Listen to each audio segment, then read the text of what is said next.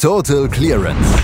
Der Snooker Podcast mit Andreas Thies, Christian Ömicke und Kati Hartinger auf meinsportpodcast.de. Christian kann es nicht mehr hören, wenn ich jedes Mal sage, es stehen die beiden besten Tage des Snookerjahres an. Die beiden Viertelfinaltage, alle vier Viertelfinals innerhalb von sechs Sessions werden beendet. Es braucht ein bisschen mehr Spannung als in den Achtelfinals, wo wir nur ein einziges wirklich knappes Ergebnis hatten. Und hoffentlich kriegen wir das. Über die letzten Ergebnisse aus dem Achtelfinale spreche ich heute mit Kathi Hartinger. Hallo Kathi. Guten Morgen, Andreas. Und du kannst das gerne nochmal erzählen, wie toll die Viertelfinals sind, weil ich stimme dir da total zu. Christian sagt, der Viertelfinaltag äh, beim German Masters ist der beste Tag des Snookerjahres. Ähm, das ist auch alles völlig in Ordnung und ich äh, glaube das auch, dass diese Session wunderbar ist. Am Freitagabend äh, im, im, im Tempodrom in Berlin. Aber diese beiden Tage, wo wirklich diese Spannung nochmal so konzentriert wird, das ist was ganz Besonderes. Ja, schon, ja, schon, weil da hast du halt auch wirklich die ganz, ganz großen Namen. Aber trotzdem bin ich da auch bei Christian, um zu sagen, Mensch, wir brauchen das ja gar nicht gegeneinander ausspielen. Das sind ja ganz unterschiedliche Arten, so ein Viertelfinale aufzuziehen. Also du kannst das über mehrere Wochen gestalten oder du machst das kompakt in einer Freitagabend-Session. Das sind ja einfach sehr unterschiedliche Philosophien. Ja, also für, für mich kann das beides wunderbar nebeneinander existieren. Ähm, aber ich freue mich jetzt brutal auf diese kommenden Tage. Sessions, auf hoffentlich mehr Drama, weil ja gut, weniger geht kaum. Ähm, und ich habe mich jetzt auch schon gefragt, worüber wir heute reden, Andreas, weil ich, also, was ist denn deine Lieblingsfarbe auf dem Snookertisch? Ne? Also, so richtig viel wurde jetzt ja nicht gespielt gestern. Nee, so richtig viel wurde nicht gespielt und dieser Tag hatte gestern sowas wie so ein, ja, so ein bisschen Übergangstag. Wir haben ja schon eine Session, die gespart worden ist, dadurch, dass äh, John Higgins gegen Kyron Wilson mit 13 zu 2 gewonnen hatte. Und auch die drei Matches gestern äh, boten nicht mehr wirklich viel Spannung. Lass uns einfach mal durchgehen durch diese drei ähm, Sessions, die noch beendet worden sind. Sija Hui hat seinen ja, Siegeszug hat er fortgesetzt und hat gegen Robert Milkins mit 13 zu 7 gewonnen, hat seine Führung verwaltet, die er über sich über zwei Sessions aufgebaut hatte. Und Robert Milkins hatte keine Möglichkeit mehr ranzukommen. Mich beeindruckt ja diese Coolness von Sija Hui am Tisch und dass er, dass ihm die Atmosphäre so gar nichts auszumachen scheint. Genau, also das ist natürlich jemand, der jetzt hier neue Fans sammelt im Crucible.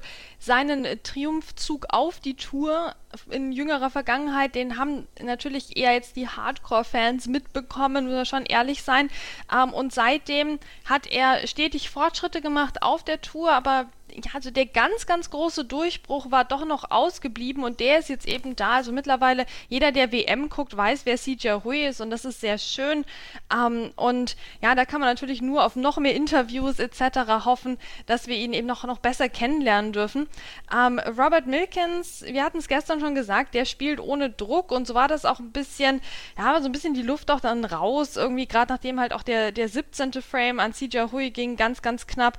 Ähm, Robert Milkins hat es dann nochmal geschafft, diesen 18. Frame recht spektakulär zu holen. Ne? Da hatten wir einen 68er Break von CJ Hui und Robert Milkins mit der 69 hat also nochmal ein bisschen gezeigt, Mensch, warum bin ich denn überhaupt hier? Hat er nochmal eine 55 gespielt, ähm, aber dann in Frame 20 hat CJ Hui dann wirklich den Sack zugemacht und das mit Stil und Klasse, wie es zurzeit üblich ist, voll im Trend mit der 105, mit dem Century Break im letzten Frame und da kannst du nicht meckern, höchstens vielleicht über die Länge des Matches. Ja, über die Länge des Matches möchte ich in der Tat meckern und über die Länge der Achtelfinals möchte man ja in der Tat meckern, aber CJ Hui hat hier einfach einen beeindruckenden Siegeszug hingesetzt, hingestellt und äh, wir müssen dann einfach mal darauf, darauf zu sprechen kommen, dass wir jetzt zwei Debütanten im Viertelfinale haben und äh, das ist das erste Mal seit 35 Jahren, 1988.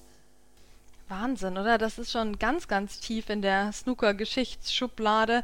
Hui, da haben sie echt was erreicht. Also herzlichen Glückwunsch. Ne? Das ist nicht einfach, tralala, ne? wirklich, ist wirklich nicht einfach als Debütant ähm, ins, ins Viertelfinale zu kommen und Jetzt sind sie nur noch ein Match vom One-Table-Setup entfernt. Das macht das Viertelfinale ja auch nochmal so besonders, weil das ja die nächste Stufe, das nächste Level im Crucible, was du irgendwie freischalten willst, ist ja das One-Table-Setup. Aber ja, das ist wirklich ein historisches Jahr für die Debütanten und das völlig verdientermaßen. Also Hut ab vor, vor Jack Jones und vor CJ Hui.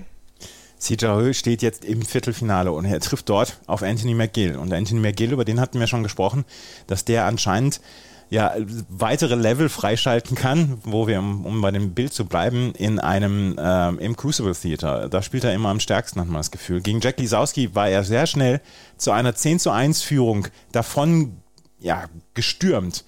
Am Ende hat Jack Lisowski sogar noch ein respektables Ergebnis draus gemacht. 8 zu 13 aus seiner Sicht. Es war natürlich 1 zu 10 zurückliegen. Das empfehle, kann man niemandem empfehlen. Jack Lisowski hat daraus noch ein respektables Ergebnis gemacht, aber Anthony McGill hat vielleicht dann auch nach dem 10-1 vielleicht so einen Gang zurückgeschaltet, ja auch mental vielleicht einen Gang zurückgeschaltet, wo er gedacht hat, komm, aus den nächsten 15 Frames drei irgendwie gewinnen, das kriege ich schon hin. Ja, so wirkte das tatsächlich. Also ich habe jetzt nicht besonders viel Positives zu berichten über Anthony McGill ähm, in dieser letzten Session. Davon abgesehen, dass er tatsächlich es geschafft hat, dann zu gewinnen. Ähm, aber der hat meistens mehrere Chancen gebraucht hat dann auch mal ja, Chancen vergeben, wirklich, viele Punkte geholt in einem Frame, doch den Frame noch abgegeben. Also eigentlich war es wirklich halt diese 10 zu 1 Führung, da muss man kein taktisches Genie sein, um zu wissen, dass das jetzt von Jack Desowski nicht die beste Strategie war, es so weit kommen zu lassen. Ähm, und das war wirklich dieser Anfang des Matches, in dem er brillant gespielt hat. Aber dann, also jetzt am Ende war Jack Desowski eigentlich der bessere Spieler. Ne? Der hatte nur halt eine zu hohe Hypothek. Und ja, ich meine, da, da kannst du da auch nichts machen. Er hat wirklich sein Bestes getan, um das Ergebnis respektabel zu gestalten. Das ist auch nicht allen gelungen in diesem Achtelfinale. Von daher eigentlich jetzt wieder vielleicht ein persönlicher Abschluss für Jack Desowski, wenn man so will. Ähm, es hat nicht geklappt mit dem ersten Titel, es hat nicht geklappt mit dem ersten Titel als WM-Titel direkt. Ähm, aber er hat, ja, er hat es nochmal versucht, aber er hat es halt leider am Anfang des Matches überhaupt nicht so richtig versucht. Der 20. Frame, glaube ich, der war nochmal wichtig für Anthony McGill. Es stand 11 zu 8 äh, für ihn und ähm, Jack Lisowski war gerade zurückgekommen. Wenn es 11 zu 9 ins äh, Mid-Session-Interval gegangen wäre, ich glaube, dann hätte, dann hätte äh, Anthony McGill nochmal angefangen zu nachzudenken. Ja, das kann gut sein. Wobei, denkt der Anthony McGill eigentlich im Crucible jemals nach? Ich habe ja. das Gefühl, der ist nur irgendwie am, am Grinsen oder am Böse gucken, aber nicht so richtig mit Nachdenken beschäftigt. Der spielt einfach sehr intuitiv ja da, aber na, das stimmt schon. Klar, wenn es jetzt nochmal ein Tick knapper gewesen wäre.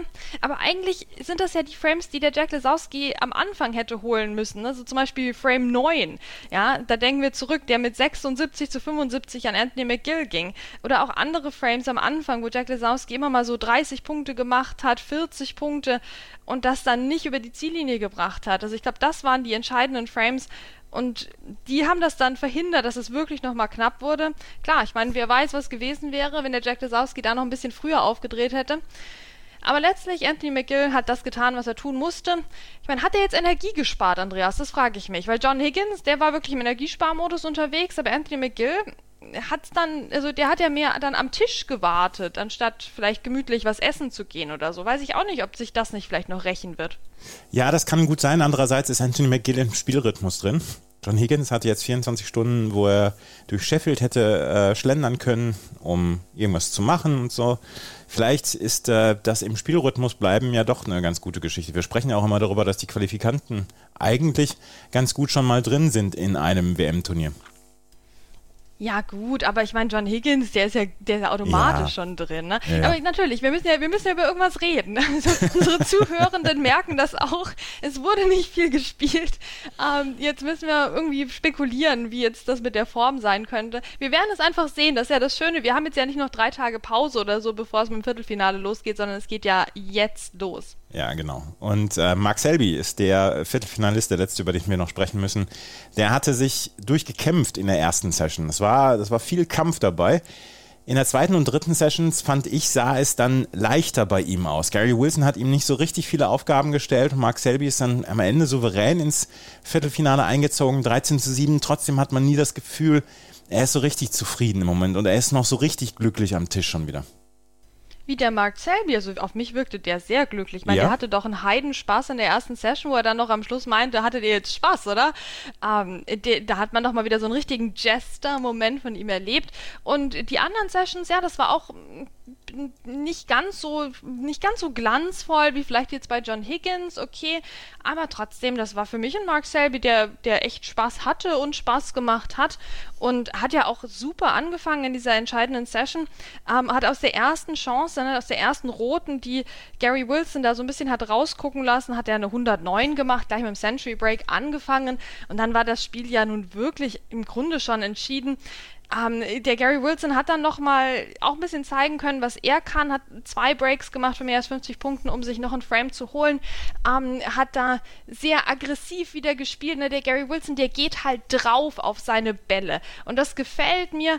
Ähm, das hat sowas, das hat sowas von so einem chinesischen Wunderkind eigentlich, oder? So die, die wir jetzt die letzten Jahre verfolgt haben. So, ne, geht einfach drauf, da geht es nur um Lochspiel erstmal. Aber dann hat der Gary Wilson eben auch den Biss, um sich so ein Frame mit mehreren Breaks zu erkämpfen. Das hat er da gemacht. Das waren sehr schöne Breaks. Ähm, aber dann kam wieder so ein herausragender Frame eigentlich von Mark Selby. Der hat, also der hat auch eine schwarze Geloch da komisch in die Tasche geschnitten. Also das war für mich einer der Bälle wirklich dieser WM bisher. Ähm, hatte dann noch weitere schwere Bälle zu erledigen, hat auch mal Bälle vergeben, zum Beispiel mit dem Hilfskö, also das könnte so ein bisschen eine Achillesferse von ihm sein bei dieser WM, was man so beobachtet. Ähm, und auch bei den langen Bällen geht jetzt nicht alles glatt, auch ganz ehrlich sagen, aber da kommen wieder so Bälle wie dieser eine Schwarze oder eben auch dann im Endspiel auf die Farben und äh, ja, Wahnsinn, also richtig cool, wie er das gespielt hat, der Mark Selby, und hat sich dann auch den 20. Frame geholt und dann war das doch ähm, relativ klar, dieses Match. Und ja, Mark Selby war auch lange am Tisch, aber hat sich jetzt auch nicht überarbeitet. Nee, überarbeitet hat er sich nicht. Ähm, er steht jetzt im Viertelfinale und wird dann heute Nachmittag die erste Session an den äh, Start bringen gegen John Higgins. Und das ist ja vielleicht das Duell, auf das wir uns am meisten freuen, oder? Ich glaube schon. Es ist halt leider das Duell eben mit diesen aufeinanderfolgenden Sessions. Ähm, das ist ein bisschen unglücklich. Aber ich finde es auch gut, dass über sowas jetzt diskutiert wird. Ne? Also diese Diskussion wird jetzt mal wieder recht offen geführt. Schauen wir mal, ob es im Sand verläuft wie die letzten fünf Jahre auch oder ob sich jetzt tatsächlich mal was tut. Ähm, trotzdem bin ich gespannt, ähm, was sich ansonsten noch an Grundsatzdiskussionen auch entwickelt. Ne? Wir hatten ja ähm, sehr prominent jetzt in den letzten Tagen auch diese Diskussion mit den Ecktaschen. Ne? Mhm. Wie leicht fallen Bälle und so.